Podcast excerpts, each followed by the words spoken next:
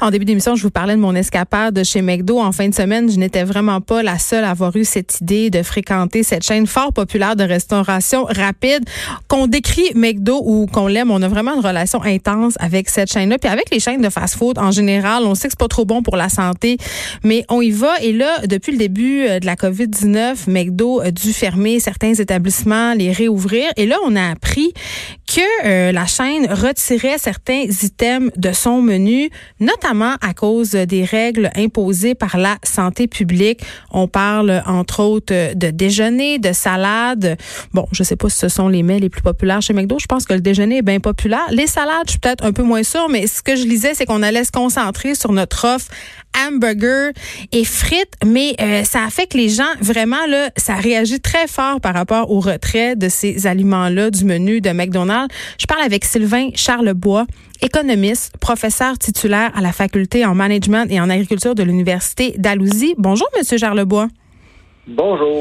Bon, drame terrible. McDo, McDo qui retire certains items de son menu. Pour vrai, là, ça a déclenché une espèce de tollé sur les médias sociaux. Les gens sont très réactifs quand on parle de McDo. C'est comme si on s'attachait, euh, on s'attaquait, pardon, à une espèce euh, de vache euh, sacrée. Là, vous, vous voyez cette chaîne-là qui est quand même la plus grosse chaîne de fast-food au monde, si je ne m'abuse, qui est affectée par la crise de la COVID. Est-ce que cette décision-là de McDonald's vous, vous étonne?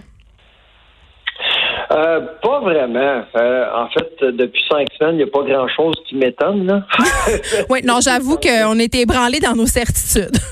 Ouais, c'est ça. Puis surtout, euh, pour ce qui est du service alimentaire, là, c'est quand même une industrie qui a été mm. éprouvée comme pas à peu près. Là. On s'entend. Alors, c'est certain que il faut comprendre qu'une compagnie comme McDonald's va, va va tenter de, de, de rendre leur, euh, leur opération profitable. Ils vont choisir certains systèmes, les retirer pour s'assurer que, bon, euh, il y a une demande. Parce que faut qu'on ce qu'on consomme en restauration, c'est pas la même chose que ce qu'on consomme, euh, que ce soit au service au volant ou à la maison. Hein. Ben, alors, c'est pour ça que c'est important pour McDonald's de simplement s'assurer que qui sont profitables euh, au fur et à mesure qu'ils avancent dans, dans cette crise-là, tout simplement. Oui, puis là, on parlait, bon, justement, des viennoiseries euh, et autres facilités qui sont peut-être pas les plus populaires au menu. Vous avez peut-être, euh, évidemment, raison de le souligner. Mais toute la question de l'approvisionnement aussi, en ce moment, on est dans une réflexion, je pense, fort heureusement, sur la façon dont on s'approvisionne. On, pense à consommer local. Il y a le fameux panier bleu qui a vu le jour. Donc, je pense aussi que peut-être, un, les grandes chaînes ont de la misère à s'approvisionner. on sait chez McDo, c'est pas mal standardisé. Là. Je pense pas qu'ils approvisionnent leurs tomates directement des producteurs québécois. Vous voyez où je, vous voyez où je veux en venir. Mais, mais ça va changer quand même la donne. Et ce matin, Monsieur Charlebois, vous publiez un communiqué qui souligne euh, qu'avec la crise, puis ça, on l'a vraiment vu, les gens font du pain, mais les gens jardinent aussi. Ils vont s'acheter des semis. Est-ce qu'on va voir poindre chez nous des gens passionnés de jardinage, d'autosuffisance alimentaire finalement? Ben, ce, qui, est intéressant, c'est que le gouvernement Legault a décidé de, euh, en fait, va permettre au centre de jardin d'ouvrir demain. C'est une très, très bonne euh, nouvelle. Ben, c'est pas une coïncidence, à mon avis. Euh, c'est la seule province à le faire au Canada. on est à peu près à un mois, à mon avis, de la grosse saison de jardinage. La, longue fin de semaine du congé des Patriotes, c'est la grosse fin de semaine du jardinage. Alors, il faut se préparer les centres de jardin ont pas eu la chance de se préparer pour cette grosse saison-là. Alors, on ouvre euh, quelques temps à l'avance. J'ai l'impression que les gens vont vouloir jardiner euh, plus. Ils passent beaucoup de temps à la maison. Ils ont vu des tablettes vides en magasin. Oui, un petit, on, se découvre un petit côté survivaliste, là.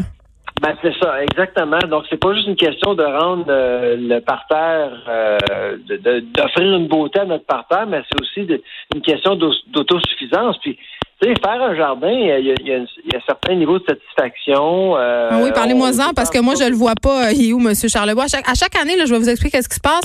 Je vais, euh, là, à ce temps-ci, précisément, là, je m'énerve le poil des gens. Je m'en vais m'acheter toutes sortes d'affaires. J'ai des idées de grandeur. Mais deux semaines plus tard, tout est mort. Tout est mort. Puis je, je regarde ça. Puis je me dis, mon Dieu, c'était beaucoup trop. C'était beaucoup trop d'investissement et monétaire et de temps.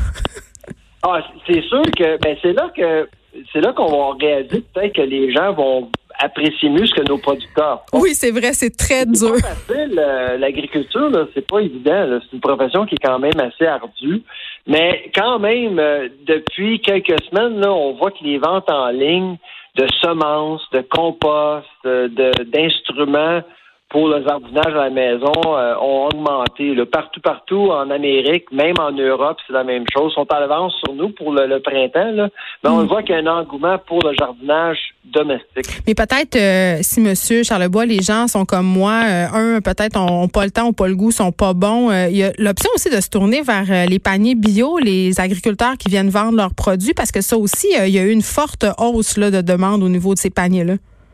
Oui, non, absolument. Donc, euh, c'est pour ça que j'ai l'impression que les gens vont consommer différemment. Il y a aussi le fait qu'il y a eu beaucoup de gens qui ont perdu leur emploi. Ouais. Vont vouloir peut-être épargner un peu. Oui, parce qu'il y a une hausse, là, il y a une ben, hausse du coût des fruits et légumes. Là. Ouais, exactement, avec le dollar canadien qui a faibli un peu, tout ça. Donc, c'est pour ça qu'il y a beaucoup d'incitatifs qui encouragent les gens de, de considérer le jardinage ces temps-ci. Bon, est-ce que je vais aller euh, m'acheter euh, des semences? Ça me tente. à chaque année, ça me tente là. là J'ai le goût d'aller ben, me partir euh, des concombres, des tomates, des fines herbes, mais c'est parce qu'il faudrait que je me slaque un peu l'aubergine puis les asperges, je pense. C'est compliqué à faire pousser. c'est parce que je commence toujours par des affaires très, très compliquées. Mais en tout cas, si cette crise, on rit, Monsieur Charles Charlebois, mais nous aura au moins sensibilisé à ça, peut-être essayer de moins dépendre de l'agriculture euh, d'ailleurs. Ça aura au moins eu ça de bon euh, parmi euh, bon les effets plus ou moins positifs de la COVID-19. Merci beaucoup de nous avoir parlé, Sylvain Charlebois, économiste, professeur titulaire à la faculté en management et en agriculture de l'Université d'Alousie. Je m'en vais m'acheter des semences et je vous laisse avec. Je vous laisse avec. On se retrouve demain, puis j'ai j'ai bien l'impression que d'ici deux semaines, je vais vous dire que tout, tout est mort. Tout est mort euh, dans l'œuf. Je vous laisse avec Mario Dumont. Il faut essayer. Et Vincent Je vais aller essayer. Merci. Au revoir.